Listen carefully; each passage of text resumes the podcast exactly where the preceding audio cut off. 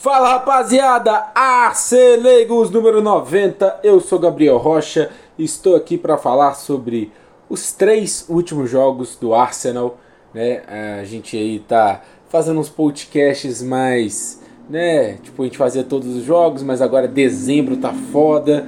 Eu viajei, já voltei, então vamos aí voltando à normalidade. E vamos falar aí sobre o jogo do Arsenal contra o Aston Villa, depois contra o PSV e dando mais ênfase aí contra o Brighton. Então, não estou sozinho, estou com meu companheiro de sempre, Guilherme Silva. Dê suas boas-vindas aí, irmão. Muito bom gravar. E é isso, cara. Três jogos aí muito importantes: uma derrota, um empate e uma vitória. É, é isso aí, né? Um forte abraço a todos. Né? Estamos aí de volta após um tempinho, né? E estamos aí para falar um pouco mais sobre essas partidas mais recentes do nosso querido e amado Arsenal Futebol Clube. Então, o primeiro jogo que a gente vai falar é contra o Aston Villa, lá no Villa Park. Perdemos de 1 a 0. O Arsenal foi melhor no jogo para mim, na minha opinião. Não foi igual a 1 a 0 do City é, contra o Aston Villa, onde o Villa amassou. O Villa teve praticamente uma chance de fazer o gol contra o Arsenal e fizeram. Na saída do Aston Villa, o Zinchenko foi ajudar ali na marcação pressão, mas o Bailey foi muito bem na hora de sair. Tocou para o Camara, que tocou para o Tillamas e acionou o próprio Bailey no lado direito, nas costas do lateral ucraniano. Aí o Bailey entrou dentro da área com muita velocidade, passa para o Meguin, né, que a gente elogiou muito aí na hora da, né, de falar sobre as expectativas contra o Aston Villa. É, eu e Guilherme gostamos muito do futebol do Meguin e não gostamos tanto aí desse lance, porque ele faz um giro muito bem, muito rápido e chuta com a perna esquerda, que é a, é perna boa dele. 1 a 0 aos 7 minutos de jogo, né? Um balde de geografia aí no começo. Mas, cara, depois disso, vimos o Villa sendo um time mais recuado, né? É, e uma chuva de gols perdidos da parte do Arsenal, mano. Essa foi a, a tônica do jogo, né? O Villa que começou a partida muito forte, no ritmo bem acelerado. E quando o Arsenal se deu conta, já estava perdendo a partida. Né? E depois, né, a gente pode dizer bem, é, até de forma clara, que foi um Arsenal que dominou a partida.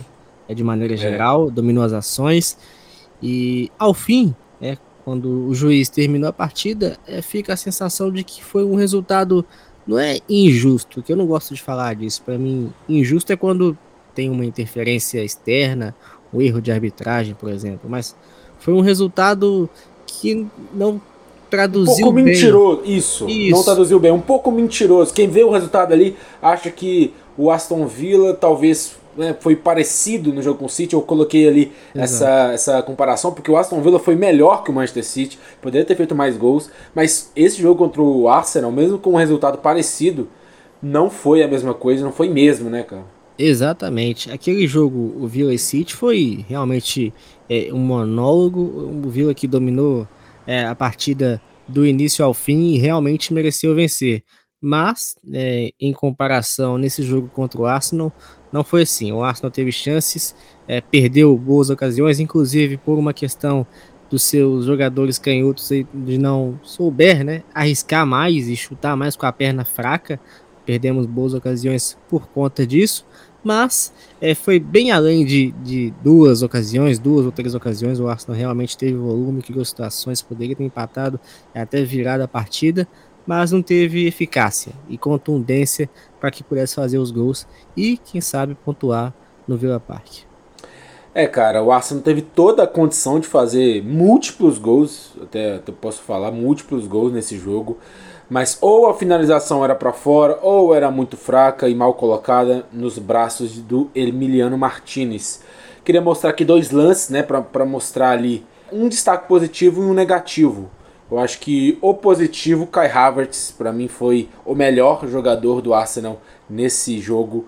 E o negativo, o Odegar, que ele foi muito acionado, mas não foi bem na hora de finalizar. Né? Vou falar aqui dois lances que é, para exemplificar esse destaque positivo e o negativo, que aos 38 do primeiro tempo, Martinelli rouba muito bem a bola na saída do Villa, passa para o Havertz em velocidade pela esquerda, passa muito bem para dentro da área, né? o Havertz com o Jesus escorou muito bem para o Odegar, que na hora certa, na área do campo certa, teve todo o ângulo e todo o tempo de fazer a melhor finalização. Mas para mim o Odegar telegrafou muito o canto ele iria bater e também muito fraco. Né? É, um, é um gol que para mim eu acho que foi a, a, a melhor chance e foi um gol perdido do Odegar na minha opinião. E o outro lance foi aos 58, mas já no segundo tempo, o Zinchenko fez um ótimo lançamento por Havertz novamente, infiltrando na área, cruza rasteiro muito bem para o Odegar, de frente para o gol, que erra totalmente ali o alvo. Foi muito mal é, no quesito de finalização, que o Odegar é muito bom nisso. Desde a temporada passada vem se destacando, mas nesse jogo não foi bem. Né? Tivemos também azar nesse jogo. Também o, o Martinez ele deu um soco na bola no escanteio, ele bateu no Watkins, mas ela não entra pro gol, cara. Ela ficou em cima da linha para o zagueiro ali tirar em cima da linha inacreditável né, em qualquer situação, em qualquer outro time. Eu acho que aquela bola seria gol. É, e também tivemos também um gol anulado do próprio Havertz, né, que teve é, né, o, o árbitro deu uma bola na mão né, do Havertz. Depois de ter pego na mão, né, do, no braço do Matt Cash, sim. Mas a gente sabe, né? A gente sabe que, porra, tem essa regra de você não pode colocar o braço em hipótese nenhuma. Pode ser que o braço esteja colado, mas se o cara que fez o gol bate com o braço, eles anulam o gol. E pro zagueiro, né, pro defensor ter a bola no braço, precisa de requisitos a mais para marcar o pênalti, né, nesse, né, né, nessa, nessa situação. Eu acho que, é, obviamente, a gente sabe toda aí a má vontade do VAR da Premier League em marcar, né, ainda mais pro Arsenal, é difícil, a gente vai sair desse jogo aí com, né, com outra também oportunidade de cabeceio inacreditável no final do Enquetear que tinha entrado. Ele conseguiu isolar uma bola na cabeçada, cara. É, foi um cruzamento muito bom ali e o Enquetear vai totalmente para fora. Um time ali que né, teve azar, teve gol anulado. Um time que não aproveitou suas chances e perdeu com merecimento, cara. Exatamente. É, tem dia que não é dia, né? No caso aí, era, era noite já, né? então não é. era para acontecer. Um Arsenal que aquilo, né? Criou, fez até um bom jogo, um jogo suficiente para vencer, para vencer uhum. o bom time do Aston Villa.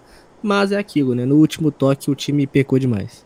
É, jogos como assim que eu vejo aí para essa janela de transferências de inverno agora em janeiro e procuro respostas. E para mim a resposta tem, tem dois nomes, é, é o primeiro é Ivan e o segundo é Tony é, para mim eu acho que de deveríamos e não só, né? Para mim eu acho que o primeiro alvo, né? E temos aí negociações concretas do Arsenal para o Ivan Tony, né? Que está enfrentando a suspensão e volta já a janeiro. Eu acho que seria um nome perfeito, cara, porque é, vendo no mercado um cara que é finalizador nato, tipo a gente tem outras, uns outros rumores, né? Tem até um rumor essa semana que foi o do Solanke que vem numa ótima fase no Bournemouth, mas eu não acho que o Solanke é um finalizador nato e é isso que precisamos. O cara que, né, o, o, o Tony é um jogador de 20 mais gols na temporada. É um cara que é muito frio, é, na frente ao goleiro, eu acho que deveria ir nele ou uma outra resposta, mas eu acho que é essa característica que a gente tem que ir. Jogos como esse nos mostra, cara, porque nem o Gabriel Jesus e nem o próprio Nketiah que a gente viu agora é, é, jogador de. Né, que, que é um jogador finalizador nato, né? Essa característica. Sim. E eu acho que é um buraco que nesses jogos poderia fazer muita diferença, mano. Você concorda? Sim, sim, concordo. Na comparação em Nketiah e Jesus, a gente vê o Nketiah um um pouco mais finalizador, mas ele é um jogador que também pode fazer a beirada do campo, né? Beirada do campo, se mexe bastante, move bastante, tira é defensor de setor e, e por mais que, vamos dizer ali naquela, naquele metro quadrado ali da, da grande área e da pequena área, ele tenha mais esse cacoete de finalizador, não é do nível que o Arsenal almeja, é, levando em conta o que a equipe fez nas temporadas anteriores e também com base no projeto, com base no patamar que a equipe acabou se estabelecendo e que busca ainda mais crescer ao longo das temporadas. É, a gente já conhece o Nketiah, já sabe do que ele é capaz e né, eu vou até falar depois, né? Que eu gosto, né? Que ele, ele fez o gol ali contra o PSV. Eu acho legal ele fazer esses gols porque isso dá valor a ele. Então, se a gente quiser um Tony, por exemplo, consegue vender, eu acho que bem o Enquetear. Eu acho que ele tem valor de mercado muito bem, ainda mais no mercado Concordo. interno da Premier League. Né, né, perdemos esse jogo do Aston Villa, né, um jogo que a gente mereceu bastante a derrota, porque a gente não fez gol, a gente não finalizou bem. E vamos agora para a Holanda com time reserva, empatamos de 1 a 1 contra o PSV que precisava bastante da vitória, né? Pra gente não valia tanta coisa. E pro PSV valia tudo, valia a classificação. Queria até falar que a escalação do Arsenal, né, pra, né, pra, se você estava numa caverna e não viu o jogo, não ficou sabendo, a gente foi com um time quase todo reserva, né, o Ramsdale no gol, o Cedric Soares, eu nem, nem sabia, mano, se, se alguém te falasse no início da temporada que o Cedric Soares seria titular no jogo de UEFA Champions League, você acreditaria, cara? Sem chance. É, só na Copa da Liga, né, cara? Copa da Liga ou FA Cup. Isso aí, aí espera. É, sim. Não, mas isso quer dizer que até que, pô, é, a gente conseguiu a classificação e o primeiro lugar antes e, né, é um, é um sintoma aí que deu tudo certo, né? Só não deu tudo certo na hora de negociar o Cedric, porque eu já não aguento mais. É, já deu, né? É, já deu. a escalação saiu aqui e voltou. Então, o Ramsdale, o Cedric Soares, o William Saliba e o Gabriel Magalhães, né, a zaga titular. Jakub Kivior na lateral esquerda. Euneni sendo titular novamente, depois de muito tempo, né, em jogo Champions League, né, gigante. Jorginho, Kai Havertz, Trossard na esquerda, o Nelson na direita e o Edward Nketiah na centroavância. Cara, um primeiro tempo muito difícil, né? O PSV tendo muitas oportunidades e o Ramsdale tendo que trabalhar. Aos 42 tivemos uma grande jogada de transição pela direita com o Nelson e o Cedric tabelando. O Nelson se coloca no espaço vazio na entrada da área do PSV e o Cedric toca para ele muito bem e o Nelson vai pro Enquetear, que estava pressionado ali no zagueiro dentro da área ele conseguiu dominar, deixar para a perna esquerda e chutar muito bem, cara. Muito bem o Enquetear nesse lance. Com requintes de crueldade no canto esquerdo do goleiro, a bola batendo na trave e entrando. Gol muito interessante do Arsenal. 1 a 0 né? Aquilo que eu falei, pô, o, o Enquetear fazendo gols assim, a gente sabe que ele tem qualidade, cara. Ele, a gente sabe que ele, ele consegue fazer esses gols. Né, mas né, com a constância de um time que está brigando por título, por tudo, né? Tanto na Champions League, tanto na Premier League, são muitos jogos. Ele, né, o, o centroavante reserva precisa jogar, até porque o Jesus é um jogador que está suscetível a muitas lesões, né? Toda temporada está lesionando. Então a gente precisa bastante desse, desse reserva, o centroavante reserva. E o Enquetear dá um pouco menos do que a gente pediria, né? Mas ele faz, né, cara? Ele consegue, né? Sim, sim. É, ele consegue corresponder e nessa temporada vem sendo até bem. Na temporada anterior, quando o Jesus mesmo ficou fora por um tempo, ele conseguiu corresponder e foi muito bem, é, bem acima é, das nossas expectativas. Agora também vem com bons números, mas é aquilo que a gente acabou de falar há alguns minutos, né? Não é um, um jogador que uma equipe do patamar que o Arsenal alcançou e busca chegar ainda mais longe, necessita. Então, realmente precisa de uma hora mais.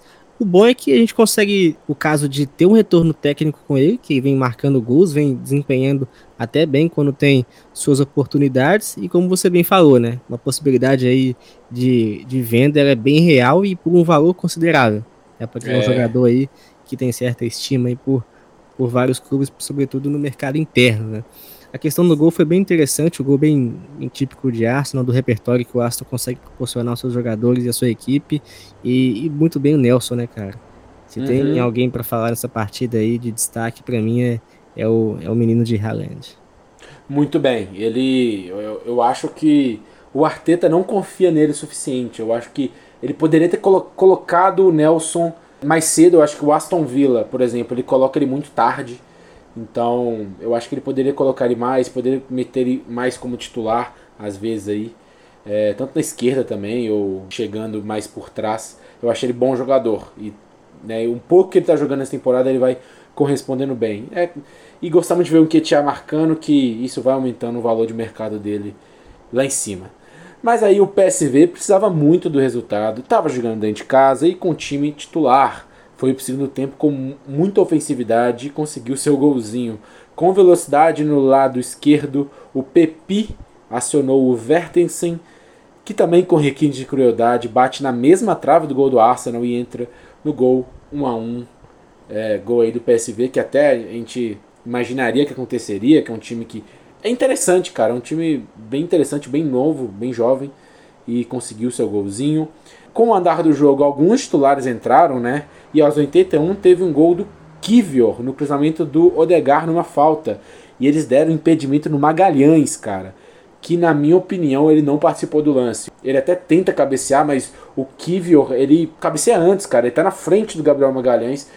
Eu acho que, pô, ele, ele nem a movimentação do, do Magalhães impacta no, no movimento do goleiro ou de qualquer defensor ali do PSV que, que participou do lance. Eu acho que foi equivocado esse impedimento do Magalhães. A gente poderia ter saído do, desse jogo com o PSV eliminado, né? Que o Lan tinha, tinha ganhado contra o Sevilha. Mas é aquilo, né, cara? A gente sempre, dia, dia sim, dia também, uma, uma coisinha aí do Arsenal contra o Arsenal da arbitragem. Você viu o lance? Cês, qual é a sua opinião?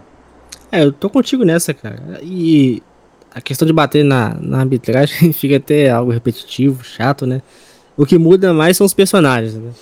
É. Mas o filme é o mesmo. É diferente, mas a mesma camisa e mangas brancas. É, é, é basicamente é isso. É, não, não muda, seja, seja casa ou fora, dentro, dentro da Inglaterra ou fora do continente, enfim, né?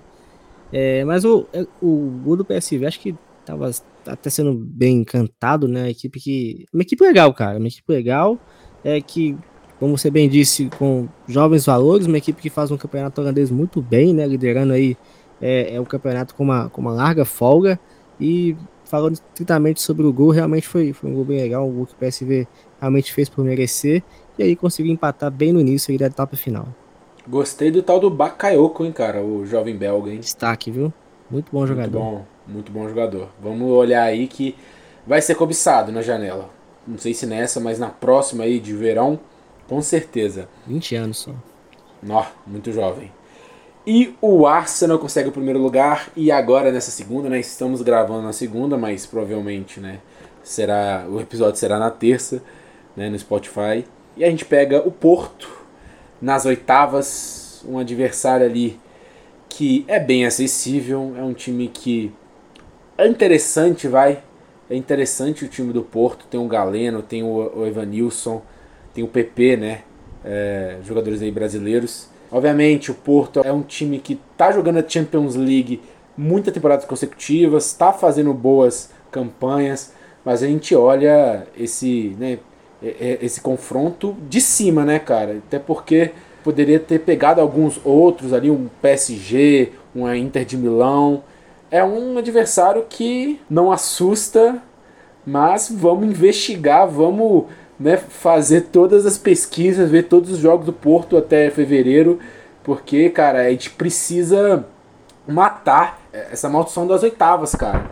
Eu, eu, eu até. Não, eu, eu até separei aqui só que agora eu tô perdendo, cara, que é o histórico do Arsenal recente em oitavas de final da Champions League, porque a gente vai para esse mata-mata não só enfrentar o Porto ou qualquer outro time, a gente vai enfrentar todo o, o, histórico ridículo do Arsenal, tanto não indo na Champions League nas, nas temporadas anteriores, tanto nas temporadas que conseguiu ir para Champions League, saindo todas as oitavas de final, cara. Tanto que a última oitava de final que a gente passou foi contra o próprio Porto na temporada 2008-2009.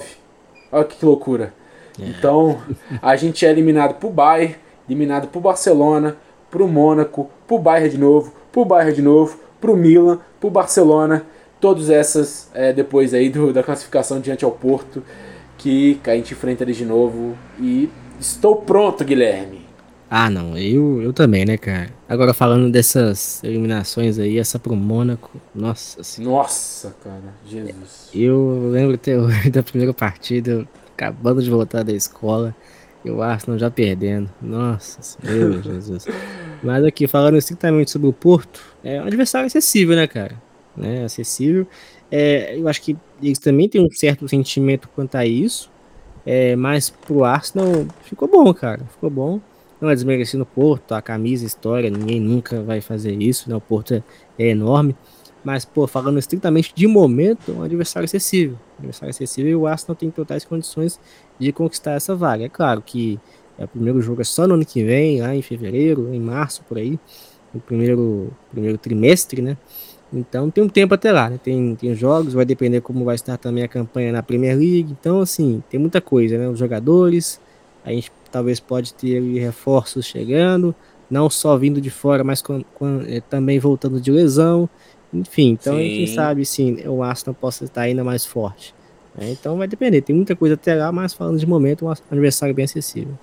É, muitas notícias aí, eu não vou me iludir de talvez o Timber estar voltando, hein, cara. Já falou que ele vai viajar na partida contra o Liverpool na, na FA Cup. Sim. A gente enfrenta o Liverpool na FA Cup, né? Não, não que ele vai jogar ou vai se relacionar, mas ele já vai viajar com o elenco ali, já pronto ali para talvez uma transição para voltar. E cara, é, se o Timber voltar e voltar inteiro, eu, eu só não queria estar na perna dos outros times. Só isso. Nossa, cara, a gente até esquece, a gente até esquece que, né, que a gente se apaixonou ali pelo Timber, jogando muita bola. Graças a Deus a gente não sentiu tanto, né? É, a falta, tipo, a gente não teve uma queda, né? A gente é, é a melhor defesa da Premier League, né? E cede muito pouco, ainda sem ele, imagina com ele, né? Loucura. Exato. E na questão investigação aí do Porto, a gente vai sim secar, vai olhar partidas do Porto. Hoje mesmo eu já vi o, o clássico ali contra o Sporting, eles perderam. O Sporting ganha dentro de casa contra o Porto. E esperamos aí que. Né, e com o Pepe, né? O, Pepe que a gente conhece sendo expulso. Então a gente torce para mesmo acontecer. Que a gente ganhe tanto lá no Dragão, tanto no Emirates Stadium. E é isso, cara. Vamos falar agora sobre o jogo Arsenal 2 Brighton 0. Uma exibição de gala do Arsenal, na minha opinião. Porém, o bolo tá bem feito, mas sem a cereja. Né? No intervalo desse jogo eu fiquei muito puto, cara. A, a, até por causa do jogo contra o Villa, né? Que a gente já tem esse fantasma na mente. Cara, ó, ó, olha as estatísticas do primeiro tempo: 57% de posse do Arsenal, 43% do Brighton. 15 finalizações do Arsenal, 3 no gol, 5 fora, 7 bloqueadas. Brighton visivelmente incomodado, chutou 0 vezes no primeiro tempo, enquanto o Arsenal chutou 15, o Brighton chutou 0 vezes. Arsenal uma máquina de errar gols novamente, sempre conseguindo seus ataques pelos lados nesse, né, nesse jogo. O Veltman e posteriormente o Winchellwood, né, que é, teve que entrar porque o Veltman saiu machucado, e o Milner lá no lado esquerdo, né, esses jogadores tiveram pesadelos com o Martinelli e o Saka. Conseguiram criar muito a partir desse jogo de canto, mas sempre na hora de finalizar, ou até de clarear para uma chance que já era boa para uma melhor, o time pecava. E mais uma vez a gente vê isso. Marcação na série do Brighton estava funcionando muito bem. Não roubava tantas bolas no campo ofensivo nesse primeiro tempo, mas sempre forçava um chutão ou conseguia impedir um possível ataque do Brighton. Digamos aí que o Arteta ganhou o duelo tático diante ao Deserbe, né, Guilherme? Mas muito difícil, né, cara, ver essas chances perdidas novamente. Ah, é, é algo que passa a se repetir. Tipo, é bom você ver a sua equipe criando, é, finalizando, mas é, é, essa questão de você ser contundente, né? Para que possa converter essas ocasiões e não dar chance para os adversários, que é o principal, né? E o Arsenal, felizmente, consegue manter o seu nível ali, é, de criação de jogadas, mas o nível de, de finalização caiu bastante, né? É, se a gente for a, a partida aí, sobretudo do primeiro tempo, o Arsenal poderia ter vencido tranquilamente. Né? Uhum. Então, realmente, aí é, volta a ter esse problema na hora de concluir e acaba né, dando brecha é, para que você possa aí perder pontos durante as partidas. Sim, cara, é muito angustiante, cara. Eu não, não sei qual que é pior, ver seu time sendo humilhado, ou seu time não criando nada, ou seu time criando muito e não conseguindo finalizar, cara. Eu Ai, não sei qual nossa. é mais angustiante. Não, é, mais angustiante é o seu time perdendo gol, mas eu não sei qual é pior, sinceramente. Mas nessas horas aí que o senhor Nikola Jover nosso aí é, treinador de bolas paradas se torna ainda mais importante. Porque se a bola é, aí rolando não está entrando, vamos ver se a bola parada vai entrar e dessa vez sim. No segundo tempo, o Arsenal começa da mesma forma, só que dessa vez eu percebo mais agressividade na marcação do campo ofensivo. Agora sim vimos bastante bolas roubadas no campo, no, nesse canto do campo, né, o campo ofensivo, defensivo do Brighton. E uma bola roubada aos 52 minutos nos ocasionou um escanteio. Saka bate fechado, o zagueiro Van Heck do Brighton tenta tirar de cabeça, mas apenas raspa na bola, tirando todos os outros jogadores da jogada. Aí Gabriel Jesus estava tranquilo, sozinho, no segundo pau, só teve o trabalho de escorar 1 a 0, gol de cabeça do Gabriel Jesus, né, que o gol foi de escanteio, beleza, porém conquistado por causa dessa postura do Arsenal e conseguiu sufocar o Brighton, Guilherme. Gol bem importante, né? É, felizmente essa atitude ela teve uma consequência positiva. É um Arsenal que realmente estava merecendo já há um bom tempo, né? E acaba contando ali também. Eu não gosto de falar de sorte, não, porque ali foi realmente oportunismo, você saber se posicionar. É, conta um pouco com o acaso, né? A saída aí do, do Verbruggen, que é o goleiro do, do Brighton, acho que é assim. E goleiro muito bem, muito bom no jogo, né, cara? Exatamente. A gente está acostumado com o Steel, né? O Steel é o goleiro Sim. titular do Brighton, mas ele chegou ali e jogou muito bem esse jogo. E um goleiro jovem, viu, cara? É, o scout, o scout do, do Brighton é, é fascinante, cara. Impressionante. Tá maluco. é muito bom. E muito bem ali falando é, do Gabriel Jesus, né? Saber se posicionar e o lance de oportunismo, né? Aproveita o jogo aberto e só acaba cabeceando a bola para abrir o placar pro Arsenal, que já é algo que merecia um bom tempo. É isso. E as coisas agora ficaram mais calmas? Não. 1 a 0 ainda, pô. Com um time tão qualificado como o do Brighton, tem que matar o jogo, né? Como o nosso comentarista, Maestro Júnior, fala, tem que girar a faca. E tivemos agora, na minha análise, não gols perdidos, mas sim milagres feitos pelo goleiro Verbruggen, né? Que o Guilherme citou. Foi muito bem nesse jogo. E também do Luiz Dunk, né? O zagueiro tantos anos aí com a camisa do Brighton, zagueiro de seleção, ele tirou uma bola em cima da linha, na raspada ali do Ben White. Em cima da linha ele tira, tira o gol aí do, da tranquilidade do Arsenal. Achei que as finalizações melhoraram nesse segundo tempo, mas os jogadores do Brighton estavam salvando dessa vez e a bola não entrava. Mesmo as, as finalizações foram boas, se a bola não entra, o nosso a nossa angústia não não diminui. É sempre a mesma coisa, né? É, ainda mais nesse jogo tão caótico. E aos 82 minutos tivemos o lance, cara, que eu vi lá dentro, sinceramente.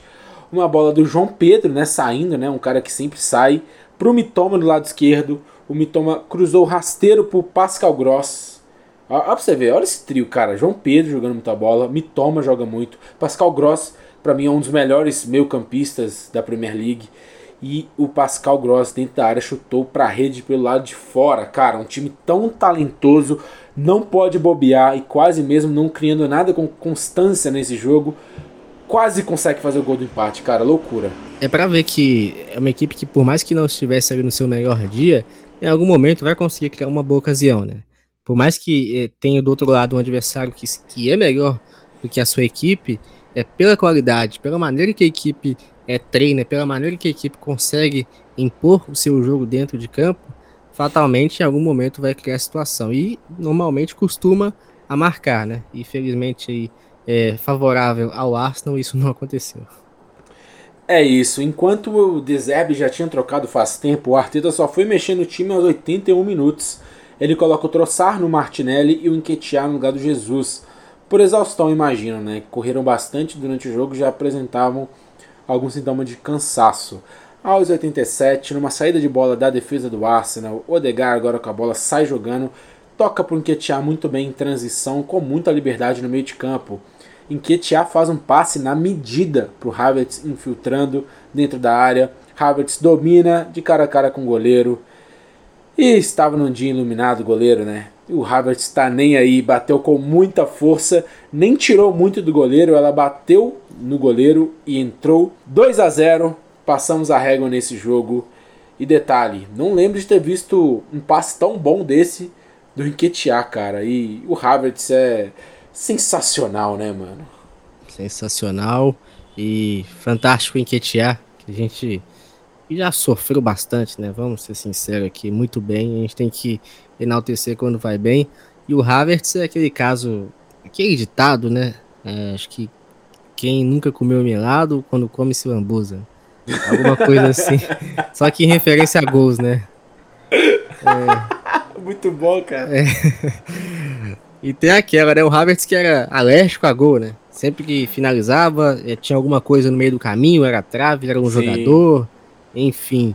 Quando conseguiu marcar o primeiro, agora não parou mais, né? Gostou realmente e vem sendo decisivo, né? E também algo que é o mais importante e principal, não só para o Havertz, como para o elenco, para o time de maneira geral, é que era um jogador que praticamente estava sendo criticado, estava sendo martelado por tudo que é lado, né, cara? Era o alvo fácil, né, cara? Isso, era chutar cachorro morto, né? Infelizmente é, era o que estava acontecendo, mas é muito legal ver o que o Havertz está é, fazendo, como vem sendo essa adaptação dele e as partidas aí, consequentemente, aí, vem melhorando aí a cada, a cada semana.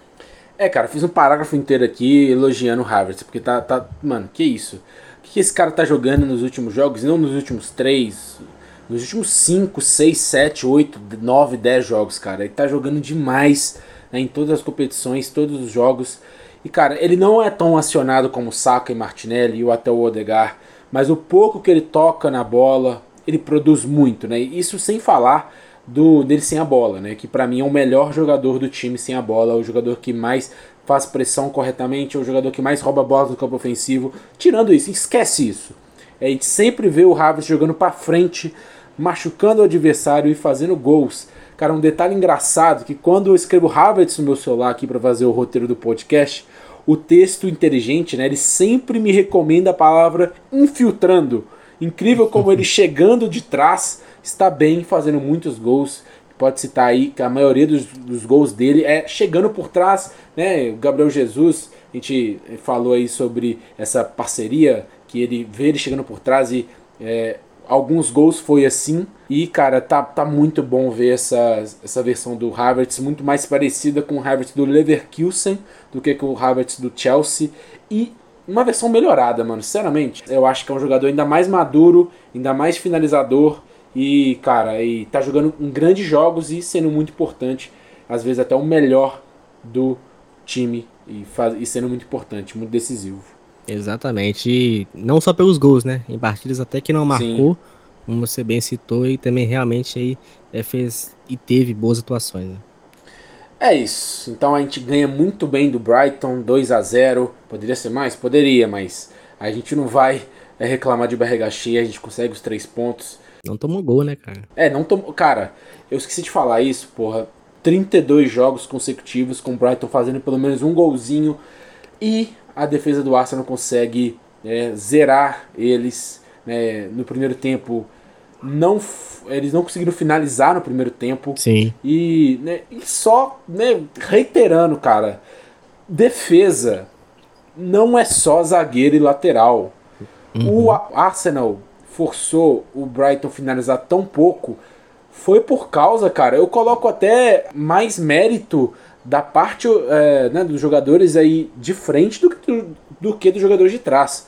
Porque né, o Odegar, o Havertz, o Gabriel Jesus, o Martinelli, o Saka, sempre ali é, pressionando e não deixando o Brighton chegue é, à área do Arsenal, é muito mais impactante é, de não chegar do que às vezes que chegou e a zaga tirou. Eu acho que é, a gente possa aí falar bem da defesa, não só né, que do, dos zagueiros, do, dos laterais, dos volantes, estão muito bem, e sim também dos jogadores de frente que sempre estão ali atrapalhando e né, cortando mal pela raiz, né?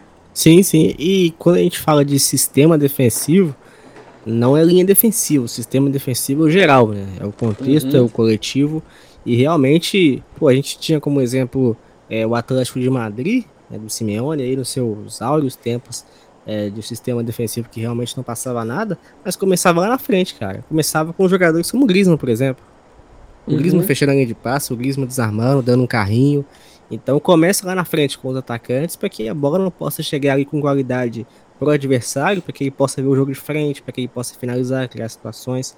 Então é um trabalho conjunto, é um trabalho coletivo que realmente aí traz, frutos, traz frutos, né, a médio e longo prazo. E é isso, cara. Agora, né, vamos falar aqui sobre a classificação e adivinhem, adivinhem, segue o líder, né? O Liverpool ele empata contra o United dentro de casa e assim voltamos a ser líderes com 39 pontos, Liverpool com 38, Aston Villa com os mesmos 38 e o Manchester City, hein? Hum, e o Manchester City, hein? Empata contra o Crystal Palace ganhando de 2 a 0, né? Gol ali do do Matetá e do Olise, Olise de pênalti e eles é, um empate com gol de derrota ali dentro de casa. Né? Se a gente tem 39, se o Liverpool e o Aston Villa tem 38, o City é o quarto com 34. 5 a menos que o Arsenal. Vamos aproveitar dessa vez, hein, cara. Pelo amor de Deus. E o Tottenham ali com 33 pontos em quinto lugar. Vamos falar agora sobre Liverpool, né? Porque o nosso próximo jogo é contra o Liverpool.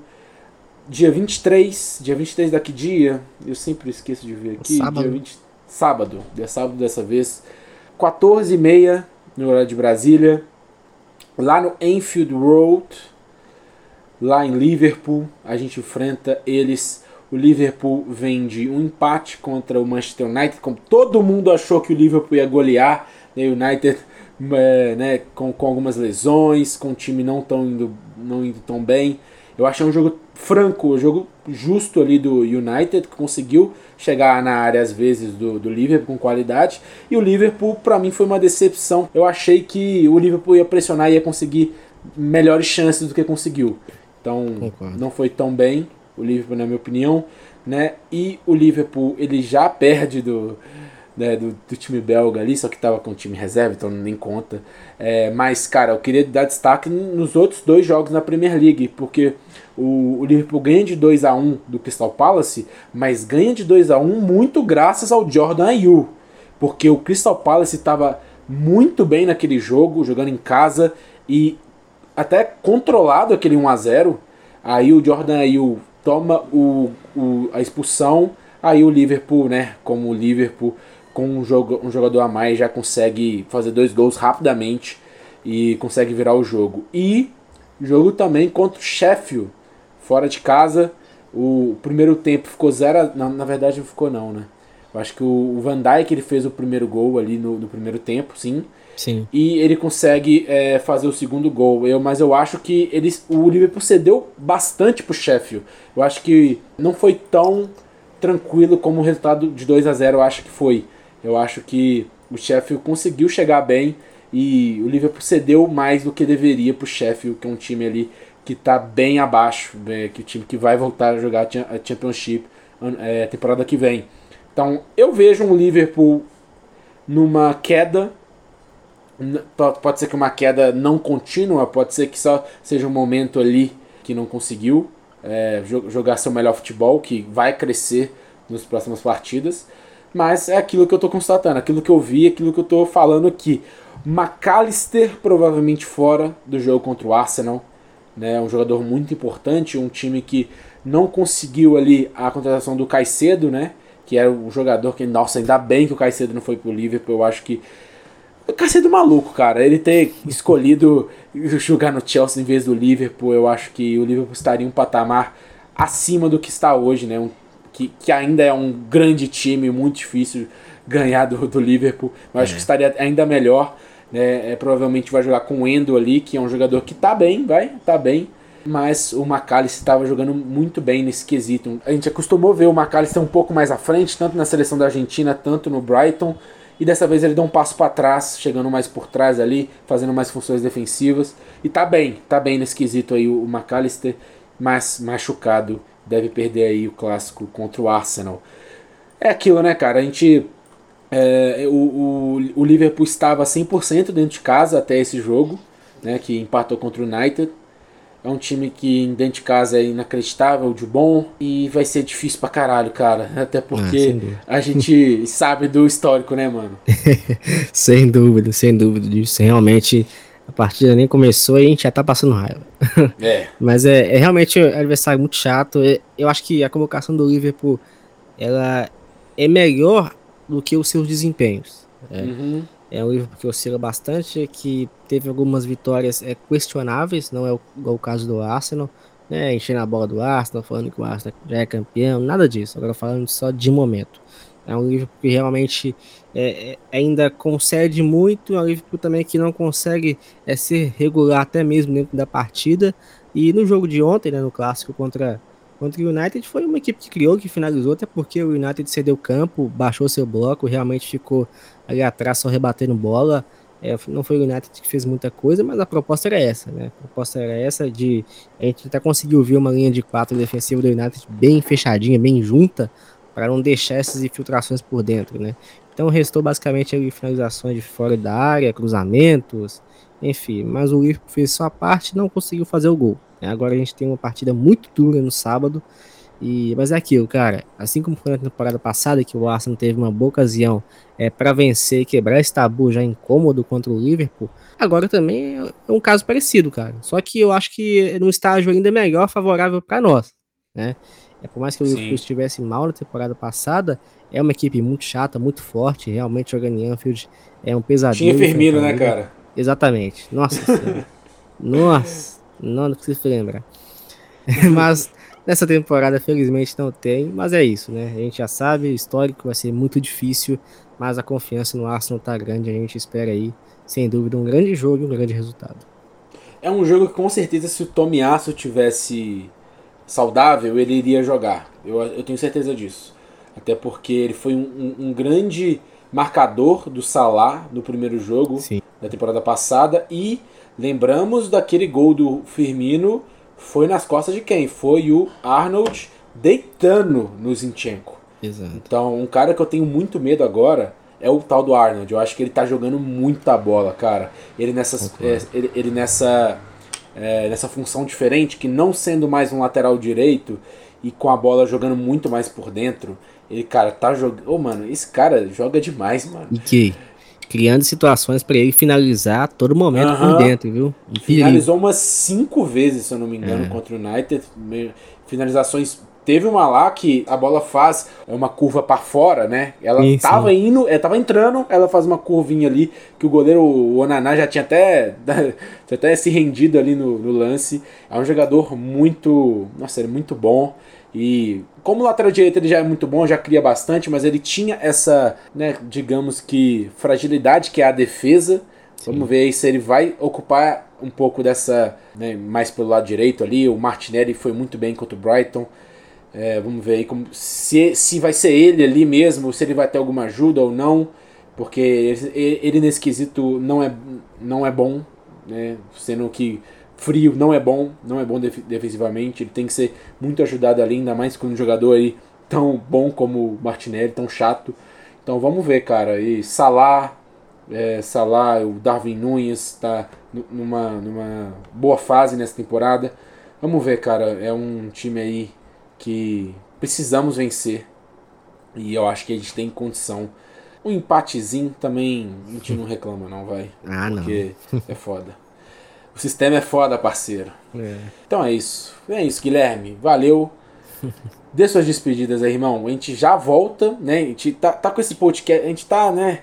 Às vezes a gente tá, pô, depois a gente, a gente fala sobre três jogos agora, falamos sobre três jogos no podcast passado, mas no próximo jogo, né, no, no, próximo.